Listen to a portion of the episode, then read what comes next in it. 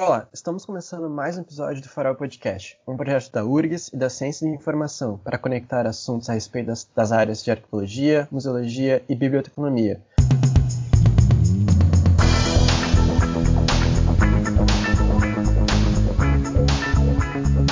Eu sou Lucas, aluno de arqueologia e sou um dos apresentadores desse podcast. Eu sou a Gabriela, estudante de biblioteconomia, e hoje está com a gente a Daisy Fórmulo, que é do Museu do Imigrante de Bento Gonçalves. Tudo bom, Daisy?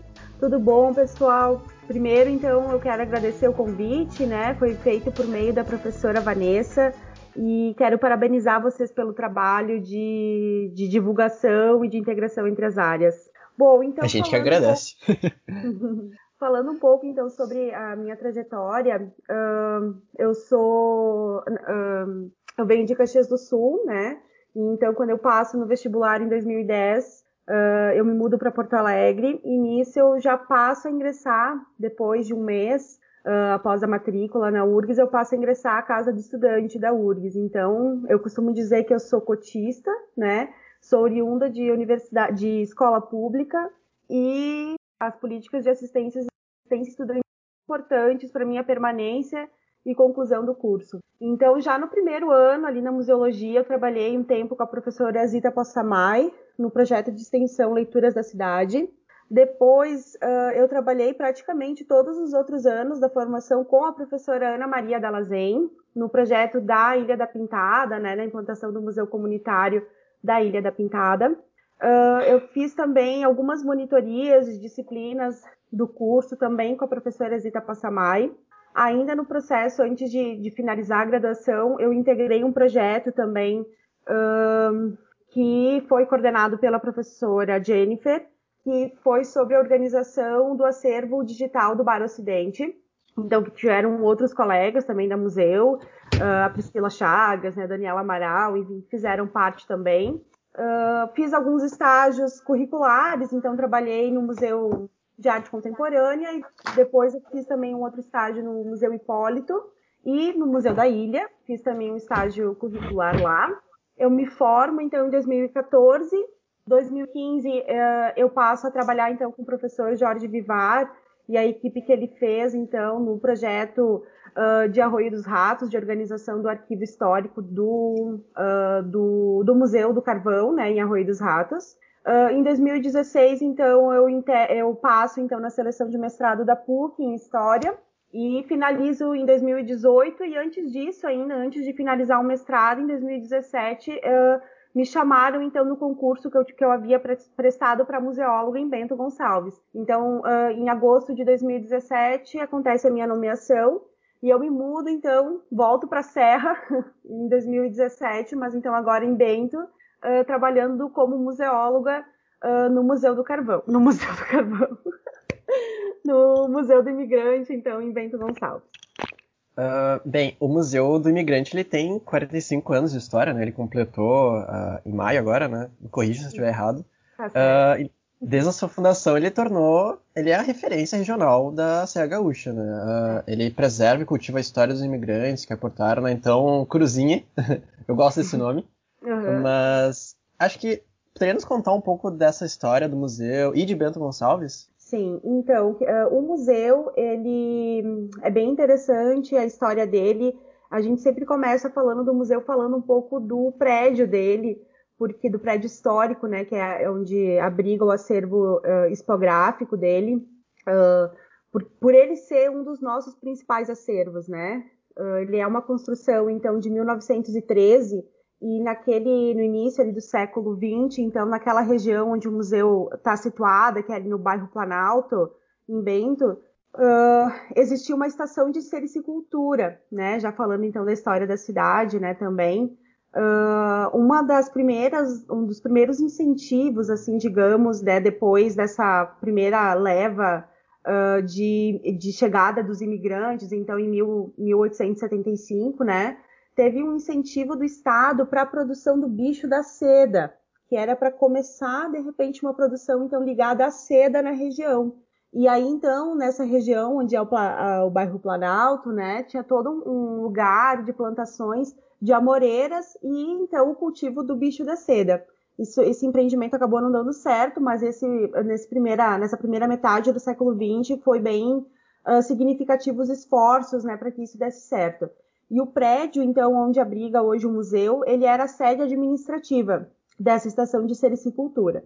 E naquela região, já nesse período, era um espaço de veraneio também, porque naquela uh, já havia um prédio, então, dedicado a um, era um hotel, né, onde as pessoas uh, veraneavam, enfim, na região.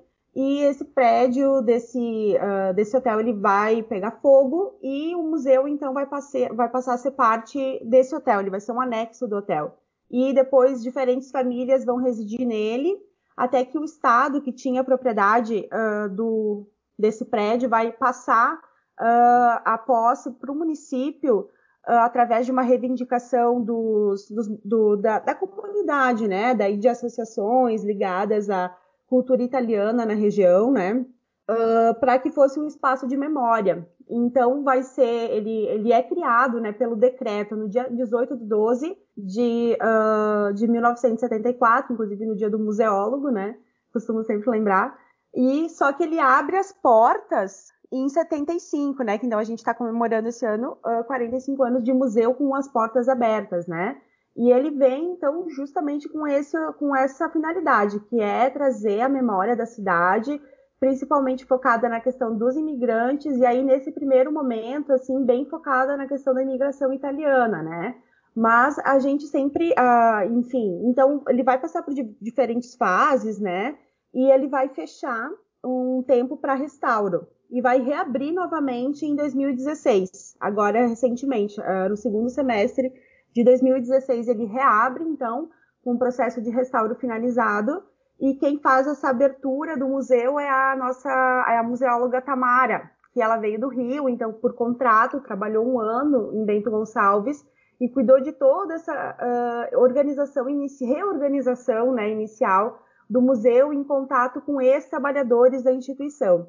E então, assim, a história de Bento, então, focado, uh, pensando na questão da imigração, ela tem essa data da vinda dos imigrantes, que é uh, 1875, e sim, a maioria dos imigrantes que vieram eram de, de, origem étnica italiana, mas a gente sempre procura trabalhar, inclusive agora, né, uh, a presença de outras etnias, né, também na chegada nesse período. Né? A gente teve uma boa quantidade de poloneses, de espanhóis, suecos, franceses, que vieram também nesse mesmo período para a região e contribuíram, então, para a construção da história da cidade, né? A expografia ainda do museu ela é bem focada na questão da imigração italiana, mas a gente está trabalhando então para diversificar né, e fazer uma representação uh, histórica mais ampla sobre essa história do município, né, que são histórias do município. E a gente sempre sabe, né, como uh, a, a, nossa área trabalha muito bem isso, uh, são sempre recortes, né, mesmo quando a gente vai organizar um arquivo também, né, na biblioteca uh, também tem um, a gente segue normas de orientação para fazer a escolha e orientações dos acervos, né? E no, na museologia, então, acontece isso, né? A gente tem um recorte expográfico, né? Então, da, da cidade. E o foco, então, do museu acaba sendo, pensando, assim, uma ideia de museu ambiência, tá? É um museu, então, uh, que tem esse prédio histórico de 1913, são sete salas de exposições permanentes, de exposição permanente e uma para exposição temporária, onde a gente vai ter aspectos ligados ao cotidiano desses imigrantes, né? É uma cozinha, é, é a sala de gaitas, é a, é a sala do trabalho, é a sala do vinho que não poderia faltar, né? A gente conta um pouco da história da indústria moveleira, que também faz ligação com a história econômica da cidade, né? Outra, que, enfim, a indústria moveleira inicia, na verdade, na região produzindo instrumentos musicais, né? Que é a, a Todeschini, que é a empresa hoje referência, uma das, uma das referências, né, do polo moveleiro da cidade. Ela tem a sua história, ela inicia fa fabricando acordeões, né? E, e harmônios. E depois ela pega fogo, e aí sim que depois, na década de 70, ela vai passar a produzir somente uh, móveis, né? Então o museu ele traz um pouco dessas questões dentro desse prédio histórico, assim, tentando trazer todas essas algumas vertentes de alguns pontos principais da história, né? Então a gente traz a questão do vinho, para e aí fala do início do século, no século XX, uh, do início da produção industrial, com alguns objetos ligados ao início das primeiras cooperativas da cidade. Tem objetos também, então, ligados à produção artesanal do vinho, que também é muito forte, né? Essa questão, então, da produção artesanal, a questão da predominância da madeira nos, nos itens expográficos, a gente trabalha bastante isso também. Aproveitando esse gancho, assim, que tu fala bastante do prédio, uh, me chamou uhum. a atenção no plano, no plano museológico de vocês, que uhum. tem ali uma preocupação de um plano de acessibilidade e que vocês uhum. têm uma arquiteta na equipe, né? Então, Isso. queria que falasse um pouquinho sobre, sobre essa, esse aspecto. Vamos lá, então.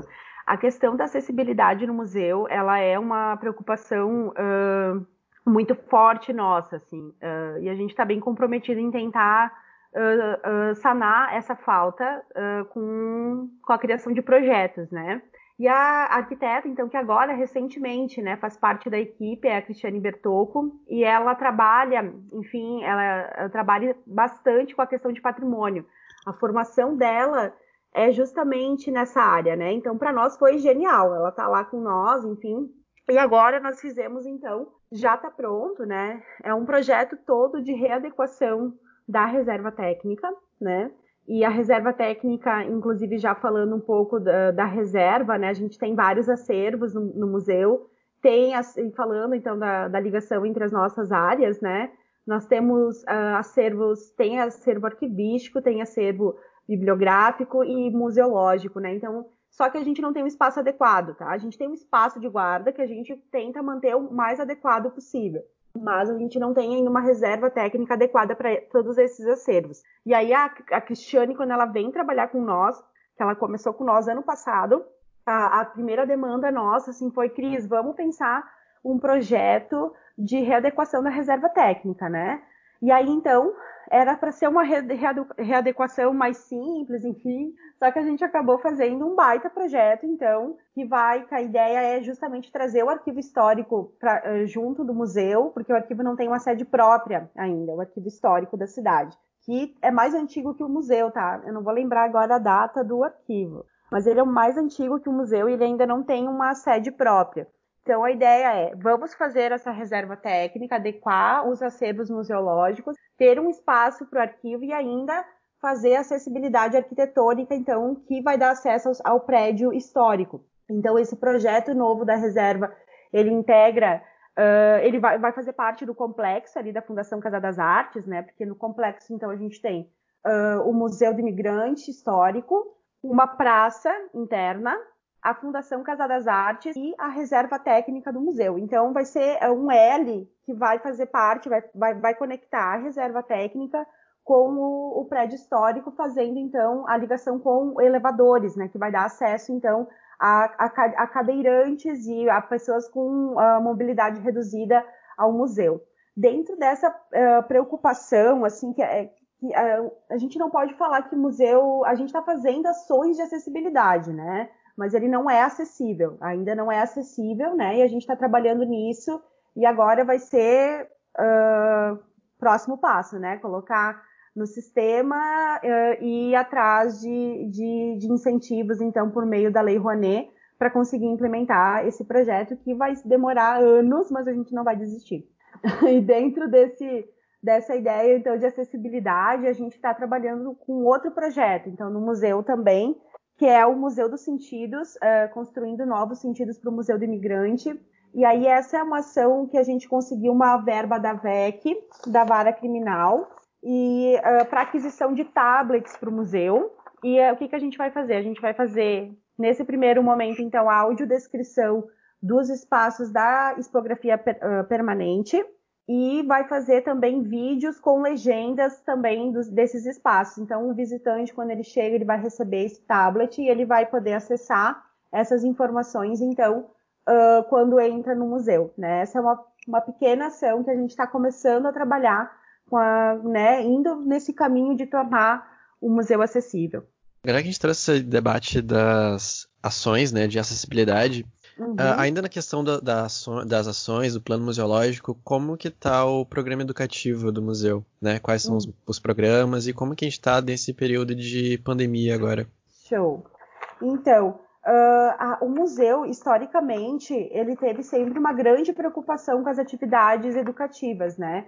Uh, a gente percebe ali desde sempre as equipes uh, eram normalmente formadas por professoras, né? E, e, historiadoras, no caso, que faziam parte do museu. Então, um, quando ele fecha, ele vai ter oito programas educativos, tá?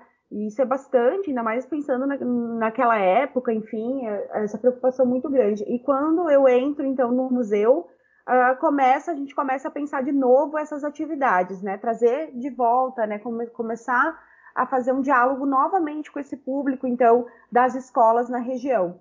E quando eu entrei, não tinha uma equipe ainda que eu pudesse trabalhar, assim, diretamente essa questão.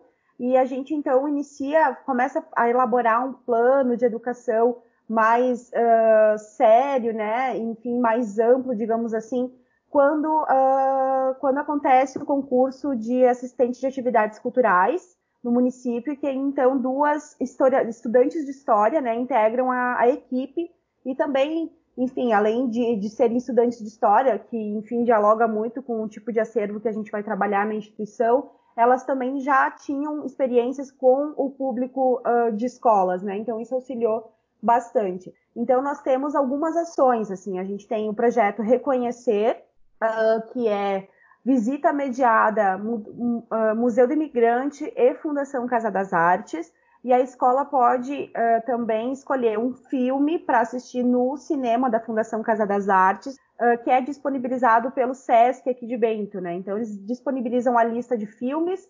O professor quer trabalhar determinado tema, né, com aquela turma, ele pode escolher um documentário ou um filme e uh, passar na sala de cinema da, da fundação e, e, fazer um debate com os estudantes lá naquele espaço mesmo. Uh, nós temos também as caixas de memória, e essas caixas de memória, então, é um resgate mesmo do, de um projeto antigo do museu, uh, então nós uh, realizamos uma adequação né, dele e eu, no que consiste, né? São caixas, baús com acervo não catalogado do museu, que as escolas podem ligar para nós e reservar essas caixas e nós então entregamos nas escolas para uso dentro da sala de aula. Então a ideia do museu saindo um pouco de, dos muros, né, indo para a escola também para outros espaços. Nós temos algumas, uh, nós temos o Twister do Patrimônio, que é um twist, jogo Twister, só que daí adaptado com perguntas sobre a história do museu. Aí ele vai acompanhado com uma, uma exposição em mini banners assim sobre a história do museu.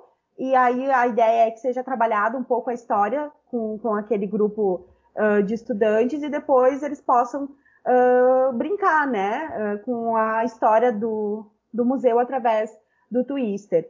Nós também, a gente teve a participação de alguns estagiários do curso de História da UFS e da Unicinos também, e também da Museologia, né, no ano de, de, de 2018 e no ano passado também. E aí, então, o pessoal da História, como, ele, como é focado em, educa em educação patrimonial, todos eles criaram alguma atividade relacionada ao museu, né, relacionada a algum tipo de acervo, e que ficou disponível lá no museu. Então, por exemplo, a gente tem uma atividade que foi, uh, que foi o desenvolvimento assim de um site com fotografias do nosso acervo, né, histórico, em que uh, acontece um exercício para o estudante de, uh, de identificação na atualidade daquele local, né? Então, o, o aluno olha a foto e a partir de, de, perguntas, enfim, de questões que instigam esse olhar, ele consegue uh, identificar qual é o, o lugar, né, na atualidade referente àquela foto antiga. E agora na pandemia, então, o que que acontece, né? Então, tudo isso acaba não sendo utilizado, né? As escolas fecham, enfim. Nós, no caso ali do museu, nós fechamos, teve no final de março ali, as duas semanas de março, nós não fomos ao museu, ficamos só trabalhando então em home office, né, trabalhando com, fora da, da, instituição, mas depois nós, nós acabamos realizando escalas e indo, então, em alguns horários no museu, até pra, pela questão da conservação, enfim, do acervo, que precisava, então, de um cuidado, né, enfim, mais específico. E aí, as atividades que acabaram sendo criadas, né, para que, que, né, o foco, então, era criar ações uh, ligadas uh, à internet, né, de forma online. E aí a gente acabou percebendo o como é importante, na verdade, a gente já, já ter, como teria sido importante já ter pensado em outros momentos né, integração online do museu. Mas aí então se cria um projeto Tour no Museu, que consiste então, né, a Sabrina, que é a nossa assistente de, atividade, de atividades culturais, ela faz uh, um vídeo, né, uh, apresentando a sala específica do museu, né, a sala, uma sala de exposição permanente. E isso é colocado, então, nas redes sociais do museu, principalmente no Instagram, no caso, e aí, então, a gente consegue falar um pouco, então, né, levar um pouco desse museu agora para as pessoas nesse, nesse período que a gente não pode receber público, né, dentro da instituição. Nós também tem um museu em detalhes. O museu em detalhes ele consiste então em, na escolha de um objeto da, do museu e aí então na, na fotografia, né, se tira uma, uma imagem desse objeto e se faz uma descrição dele e também se apresenta então o museu em detalhes, né? Em vez de então, vem a Sabrina apresenta a sala e o museu em detalhes então traz a, a especificidade dos acervos então para dentro da casa das pessoas. Teve o quarentena no museu, com o museu, que aí então a Ângela, né, que é a nossa outra assistente de atividades culturais, ela é artesã também. E aí então ela uh, fez produziu alguns vídeos assim uh, ensinando uh, o passo a passo da produção manual artesanal de máscaras e, e, outras dicas também ligadas então à costura, enfim, que ela consegue, que ela tem esse, esse conhecimento, né? Então ela passou algumas dessas dicas através desses temas, com atividades assim que as pessoas pudessem fazer em casa e pudessem fazer manualmente, né, com os materiais que elas tivessem uh, de forma simples, né? São materiais simples, enfim. E o TBT do museu, né? Então, que a gente trabalha bastante com acervo fotográfico, né? Então, a gente tem uma escolha da imagem e tra se trabalha uh, essa memória através das legendas, enfim, que a fotografia apresenta, e bastante com a integração e também das pessoas. As pessoas às vezes perguntam, ah, mas é essa data mesmo, né? Aí a gente sempre faz, já, já aconteceu de ter erros nas legendas, né? A gente fazia a pesquisa histórica e ver que não realmente não não estava certa informação. Então tem essa, essa troca com o público bem legal no TBT. É, acho que são essas as principais ações assim agora do museu, né? E agora a gente está com uma exposição uh, pra, uma exposição virtual, né? A gente está fazendo a chamada para as pessoas, que é o Cliques da Quarentena. Então a gente convida as pessoas a fazerem uma foto desse, desse cotidiano da pandemia, né? Enfim, como é que as pessoas expressam a, a, o dia a dia delas através da fotografia Aí, através de um formulário de, do Google mesmo, que a gente disponibiliza, a pessoa envia essa foto e a gente vai, uh, em agosto, no, no Dia Estadual do Patrimônio, agora no dia 15 de agosto, a gente vai lançar a exposição, então, online com essas imagens, né? E mais uma, tentando, né, fazer mais uma integração com o público. Não, eu teria a dizer que primeiro sigam o museu no Instagram, Museu do Imigrante BG. Super importante, porque é um ótimo Instagram, tá? Aliás. Ai, que bom. As, as gurias vão adorar receber esse, esse retorno. Vou passar para elas. E, assim, eu particularmente sou entusiasta de fotografia, né? Eu, eu, eu, às vezes eu pesquiso na área de arquivo, mas eu pesquiso tanta coisa que fica às vezes meio de lado, assim. Mas eu deixo um cantinho especial no coração para fotografia, porque eu amo. Ah, e, e como esse processo de nostalgia né, da fotografia causa no público. Então, uhum. uh, como foi trabalhar esse, esse, processo criativo, trazer com a, esse feedback com, a, com, o público, né? Com uhum. esse acervo tão rico, né? É. Eu lembro de uma, teve uma exposição uh, a ontem e hoje que também uhum. trabalhou com essa ideia de, da fotografia. Isso. É, então, a, a, essa exposição, a, ontem e hoje, ela é uma exposição que foi doada ao museu. Ela foi feita por dois produtores culturais aqui da cidade que tiveram seu projeto aprovado no Fundo Municipal de Cultura aqui da, da cidade. E aí, então, aqui de Bento, né? E, uh, e aí, eles, como contrapartida, eles doaram esse trabalho. Então, ele, ele, é, ele é um deles é fotógrafo. E aí, o que, que ele fez? É, é um processo bem bacana. Ele pegou fotos antigas da cidade, uh, que são disponíveis. Tem um site que é Memórias uh, de Bento Gonçalves e algumas fotos do Museu do Imigrante também, que fazem parte, inclusive, desse site. E ele uh, mesclou uh, imagens da contemporaneidade, sabe? Então, ele fez uma, uma edição com a foto antiga com um carro atual, enfim, mostrando essa, essa, essa ligação do ontem e hoje, né? E, e, é bem bacana, só que daí, como essa é uma exposição que presencialmente a gente não conseguiu ter o, ainda o contato com o público, só que ela tem um site, né? E nesse site, assim, enfim, quando a gente coloca imagens, é uma outra integração com o público, né? E a Sabrina, ela acaba trabalhando bastante com esse acervo, porque uh, por enquanto a gente está trabalhando ele de forma museológica, né? Trabalhando a informação desse acervo para ser inserida no Tainacan, que também é uma outra ação online, né? A gente conseguiu criar o link, enfim, conseguiu uh, ter o espaço no servidor da prefeitura para poder começar a disponibilizar o acervo do museu online, né? E a gente já está com esse link, a gente vai lançar o Tainacan, então, do museu também ali na Semana Estadual do Patrimônio, ali em agosto. E, e aí ela trabalha muito com fotografia, Sabrina, né? E não tem, assim, não, eu até não, é, nós fizemos até, postamos algumas coisas relacionadas à gripe espanhola, né? Com notícias antigas, mas não tem nada que mobilize mais o público do que a fotografia. As pessoas, uh, elas se sentem convidadas a dialogar, né? Ah, eu conheci essa, essa, esse lugar, ou não conhecia, não fazia ideia que isso existia, não reconheço a cidade ou reconheço, e elas se sentem bem apropriadas no sentido de dizer uh, justamente, né? Mas será que esse é o nome correto da rua? E aí a gente tem aquela questão da pesquisa do acervo, né? Que sempre falta, né? A gente tem, tem que falar que o museu sempre teve uma preocupação na organização do acervo, né? Mas a gente sabe que uh, as nossas áreas elas são recentes no sentido de entrarem, de estarem dentro das instituições, né? Então, falta muita pesquisa ainda histórica relacionada aos acervo, ao acervo fotográfico, mas ainda é incrível como as pessoas elas têm essa interação e como funciona, funciona com a imagem, funciona quando a gente quer conversar com o público, a gente trabalha com a, com a fotografia. Será que seria mais um trabalho para eu fazer? Isso mesmo. Exatamente. Tá aí, tá aí a deixa.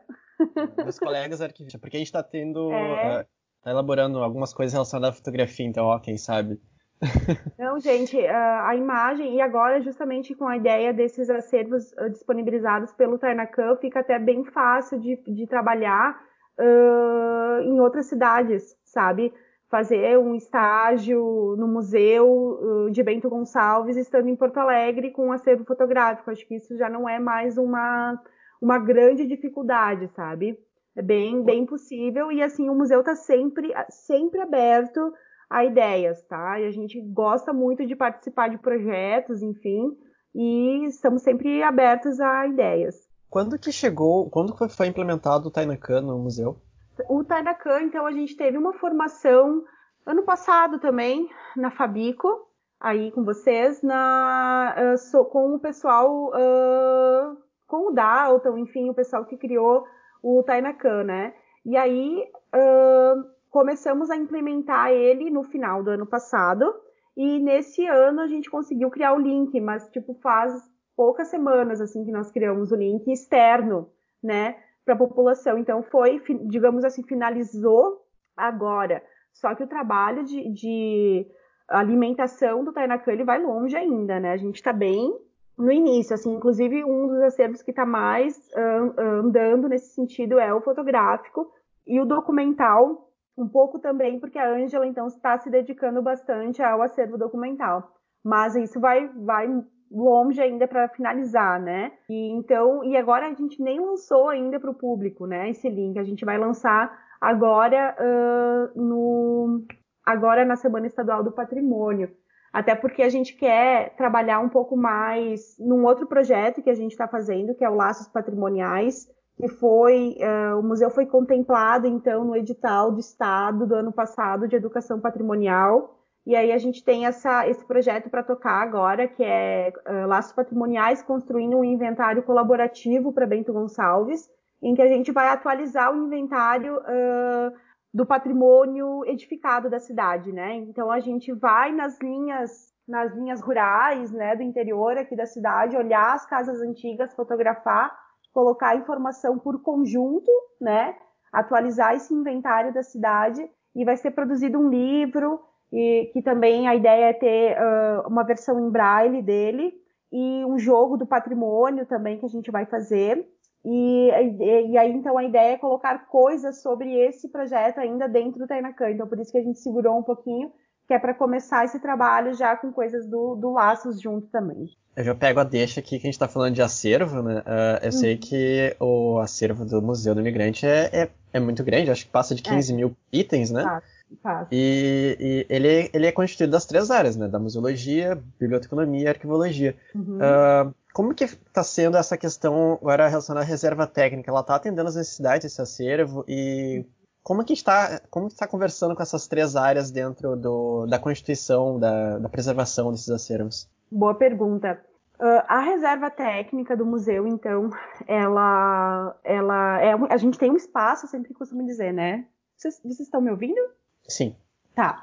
Uh, ela, a gente tem um espaço, mas ele não é um espaço adequado para a guarda desses acervos, tá? Então a gente tem assim, mapoteca, muitas, uh, muitas plantas e projetos arquitetônicos das casas antigas da cidade nós temos N documentações, uh, documentos manuscritos ou digitados, né, uh, da cidade, das pessoas, cartas, né. Um, olha, muitas fotografias, assim, passa de duas mil imagens, né. A gente ainda não tem o número exato da, dos acervos e muito acervo museológico que foi, uh, imagina, né, nesses 45 anos, então o, o museu recebe doação da, doações da comunidade e as pessoas elas procuram muito o museu, mesmo eles eh, tendo fechado um tempo. Desde que eu entrei, uh, não, não fica dois meses sem alguém ir procurar o museu para fazer uma doação. Então, ela tem um fluxo muito grande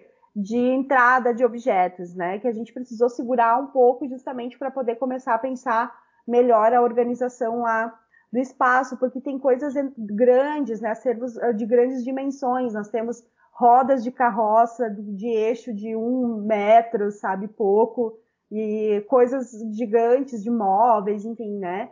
E, e aí, como é que a gente está trabalhando, tá? A preservação desses itens. Na documentação, a gente está ainda trabalhando na linha museológica, né? mas a gente está fazendo pra, pressão né, e brigando para ter concurso para arquivista na cidade, porque nós temos, então, tem uma, uma museóloga, tem duas bibliotecárias que trabalham, uh, que então trabalham na Biblioteca Castro Alves e na Praça Céu. Uma cuida da biblioteca da Praça Céu e outra da, da Biblioteca Castro Alves também, e elas já estão sobrecarregadas, né? E a gente fez uma organização da biblioteca, mas a gente está esperando elas irem lá, então, e darem um ok, enfim, isso em algum momento vai acontecer.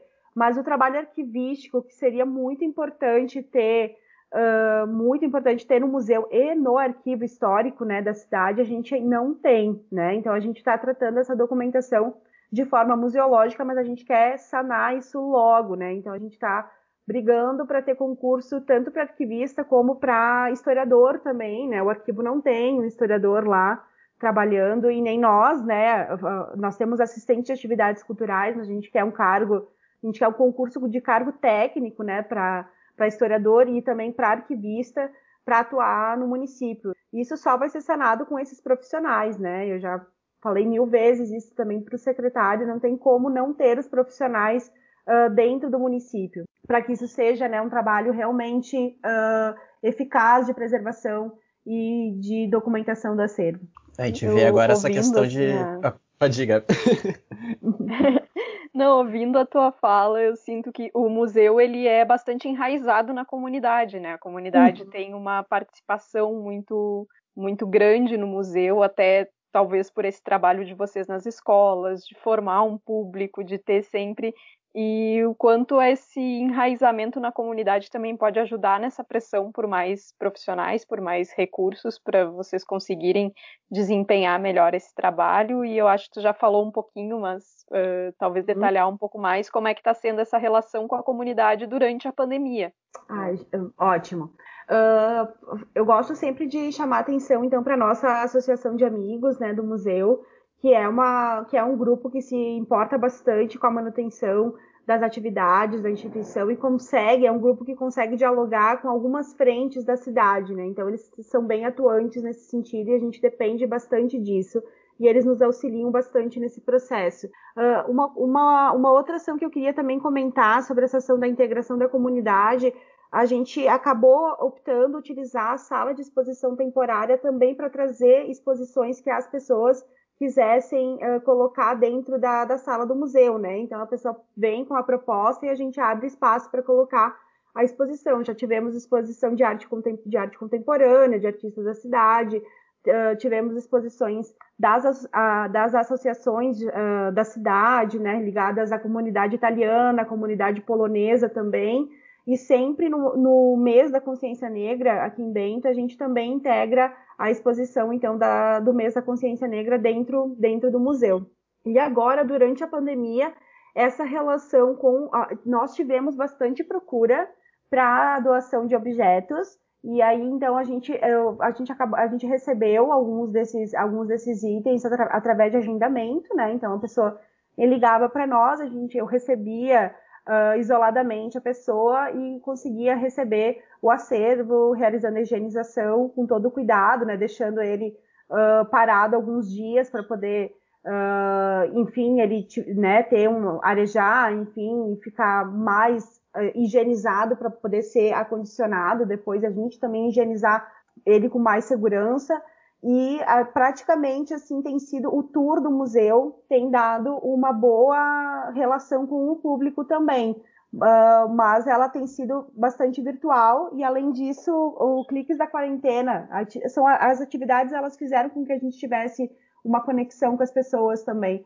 Porque no Cliques a gente uh, pede, nós solicitamos uma, uh, uma descrição da imagem, enfim, então a gente percebe uh, esse diálogo e essa troca também com o público através dessas ações. Ah, e também o nosso podcast, que eu esqueci, né? A gente está com um podcast também do museu, que é o Porão do Museu, e que também tem trazido, tem, tem feito um diálogo bacana com a comunidade, a gente tem trazido algumas questões mais agora nesse momento ligadas à, à, parte interna do museu mesmo, depois a gente vai sair um pouco do museu, trazer outras pessoas. Uh, e tinha uma outra ação também que a gente estava fazendo que agora me fugiu a ideia. Me fugiu. Daqui a pouco vem. são muitas coisas. Mas Realmente são bastante coisas. Mas a, mas a integração é praticamente, então, online, né? A gente tem feito isso bastante através das nossas redes sociais e aí o papel do Instagram, né? Porque o, o, Facebook ele tem um alcance hoje um pouco mais limitado, né? E aí o Instagram ele faz esse contato com outro público um pouco diferente daquele que costuma visitar o museu. Isso a gente percebeu, né? Então é um público um pouco mais jovem. A gente tem uma, um público uh, espontâneo, uh, de, um grande número, né? De idosos, né? E o nosso segundo maior público, nosso primeiro maior público são as escolas, né? E o segundo são idosos. E aqui a gente vê, então, agora nessa questão mais integração com o público mais jovem, com essas, com essas uh, ações uh, virtuais, assim, que a gente pretende deixar como programa do museu, né? Até porque, enfim, funcionou e a gente é extremamente importante. Bem, é, eu teria só mais duas perguntas a fazer. A gente já tá uhum. chegando perto do teto, assim. Tá. uh, uma referente, a mais séria é referente à política de acervos do museu. Ah, tá. Uhum. E a outra é referente a qual peça é a mais inusitada do acervo e por que a loba romana? Ai, tá. Uh, sobre a política de acervo, então, a gente, eu comecei a produzir a política de acervo quando eu entrei lá, só que uh, eu vou conseguir, a gente finalizou uma primeira parte dela e a gente vai fazer o lançamento dela agora uh, na Primavera de Museus, em setembro. E aí, o que, que a gente fez, né? Eu consultei outras políticas de acervo e a gente elaborou as linhas de entrada de acervos do museu ah, se baseando muito no Café com Memória, que é uma outra ação nossa, que era, era essa que eu tinha esquecido. Que o Café com Memória, então, ele é uma ação assim que a gente elabora com a Associação de Amigos, em que a gente escolhe um tema da história da cidade, convida uma pessoa que tem a sua trajetória ligada a esse tema e faz a gravação em áudio e vídeo, e de, isso depois fica disponível para consulta no museu. E agora, nesse período de pandemia, eu consegui editar esses vídeos, de, alguns deles, e, colo e, nós colocamos no canal, colocamos no canal uh, de YouTube do museu.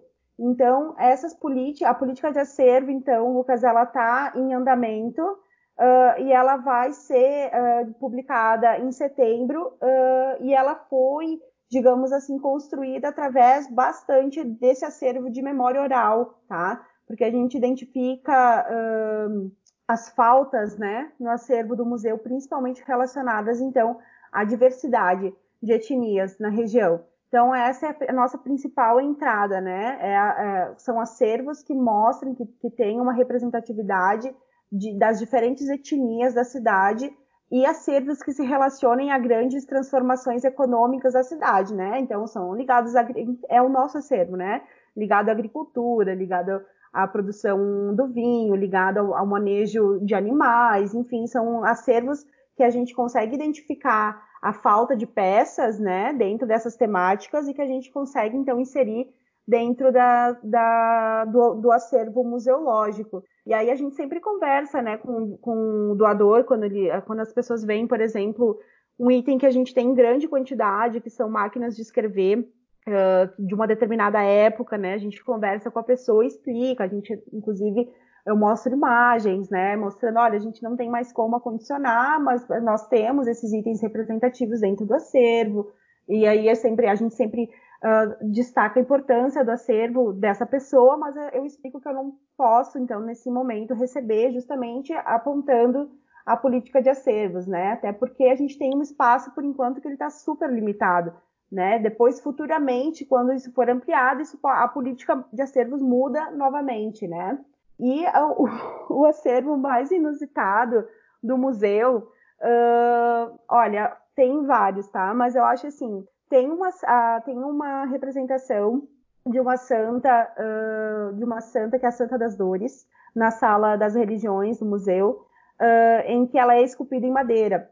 Então ela chama muito a atenção chama muita atenção das crianças, né? Enfim, porque ela é um pouco assustadora e ela é uma das peças mais antigas do museu, uh, inclusive isso datadas pelo IFAM, porque o IFAM fez uma fez uma intervenção uh, de restauro nessa peça, então ela foi datada uh, do final do século XIX, então ali 1877, 78, no final desse período. E a loba romana, então é a loba capitolina, então, né, foi bem interessante. Ela é um presente, né, do, do, do governo italiano para Bento Gonçalves, então simbolizando esse, essa amizade entre Itália e as regiões então que receberam esses imigrantes. E ela tá lá e ela, ela fazia parte da prefeitura, na verdade, da entrada da, no, hall da, no hall da prefeitura, do prédio da prefeitura. E só que na época, então, quando o museu foi inaugurado, a prefeitura então doa né, ao museu e ela está lá na porta de entrada, então simbolizando essa amizade, né, digamos assim, Itália e Bento Gonçalves. Então, Daisy, a gente está chegando no nosso teto de horário aqui, daí queria saber se tem algumas considerações finais, algo que a gente não tenha perguntado, que tu ache fundamental de falar, e se tem uhum. dicas culturais para os nossos ouvintes, eu já anotei várias aqui do canal do YouTube de vocês, do podcast, uhum. seguir o Instagram. Perfeito. Não, eu quero agradecer demais o convite de vocês, adorei participar e deixar de novo reforçar, né, uh, que o museu está aberto a, a propostas de ações, enfim, que a gente possa desenvolver em conjunto, né, com os estudantes, enfim, é só entrar em contato com nós, estamos sempre abertos a, a ideias. Uh, e dicas culturais, então todas essas ações do museu, né? Então curtam, curtam as redes sociais do museu, né? O Facebook da instituição, o Instagram, conversem com a gente por lá. E aí, uh, sobre uma dica cultural, eu tenho assistido, gente, eu comecei assim essa semana, tá? Uma série, eu sou, enfim, assisto muita série, tá? O tempo todo. E agora eu tô assistindo uma que é. Deixa eu só pegar aqui o nome direitinho. É Na Toca da Coruja. É uma série uh, nova no, no, Netflix e ela é uma série polonesa de suspense. E ela traz uma questão bem interessante sobre achados históricos, tá? Vai ter uma construção, enfim, e, e, as pessoas vão se deparar com diferentes achados históricos, e eu acredito que sejam uh, uh, relacionados à Segunda Guerra. Então, deixa a dica para vocês, é bem legal, acompanhem, vale a pena assistir. Então a gente queria te agradecer muito pela disponibilidade, pela conversa, que foi ótima, e está sempre convidada a voltar. Lucas, Ótimo. quer concluir? Bem, uh, nós do Farol, a gente agradece a participação, uh, ela oportunizou uma maior clareza e o que é a ciência e informação, né? Que uhum. a gente se importar, que se unir nessas, nesse momento de... Na real, a gente vai, é. eu vou falar o que que é o nosso slogan, né? Que é conexões e informação. Então, esse é o momento uhum. para a gente se conectar às três áreas e explorar um, uma ciência aberta, né? Ensinando para a sociedade nesse, nesse mar de informação que a gente está. Então, muito obrigado, é Daisy. Eu que agradeço, pessoal. Então, um bom, bom trabalho para vocês e sigam com essa atividade. Até mais. Até. Até. E esse é um projeto de extensão, né, de vocês? Sim. Isso, é um projeto de extensão. A ideia é expandir para outras mídias também. Por enquanto a gente está com o podcast. Está sendo uma experiência bem legal, assim. Falando por mim como aluna, está sendo uma experiência muito legal. Sim, né? Acaba tendo realmente, trabalhando a ideia de integração entre as áreas, né? Porque a gente sabe que é um pouco de, pelo menos na minha época, era um, ficava muito no discurso, né? Da integração, enfim. Aí acho que agora, de, imagina, eu me formei em 2014, já faz bastante tempo. Agora isso já deve estar um pouco mais superado, né? E eu acho que o podcast deve ajudar bastante. Além disso, cria um outro público, né, para as áreas, porque o podcast está chegando, está rompendo fronteiras, né? Bem legal. O Farol é uma iniciativa do Departamento de Ciência da Informação e do Centro Acadêmico de Biblioteconomia, Arquivologia e Museologia da Universidade Federal do Rio Grande do Sul. Você nos encontra em nosso site urgs.br/farol, no Instagram como farolci.urgs e no Twitter como farolci underline urgs. Para sugerir temas e convidados, envie um e-mail para farol.urgs.br. URGS escreve UFRGS.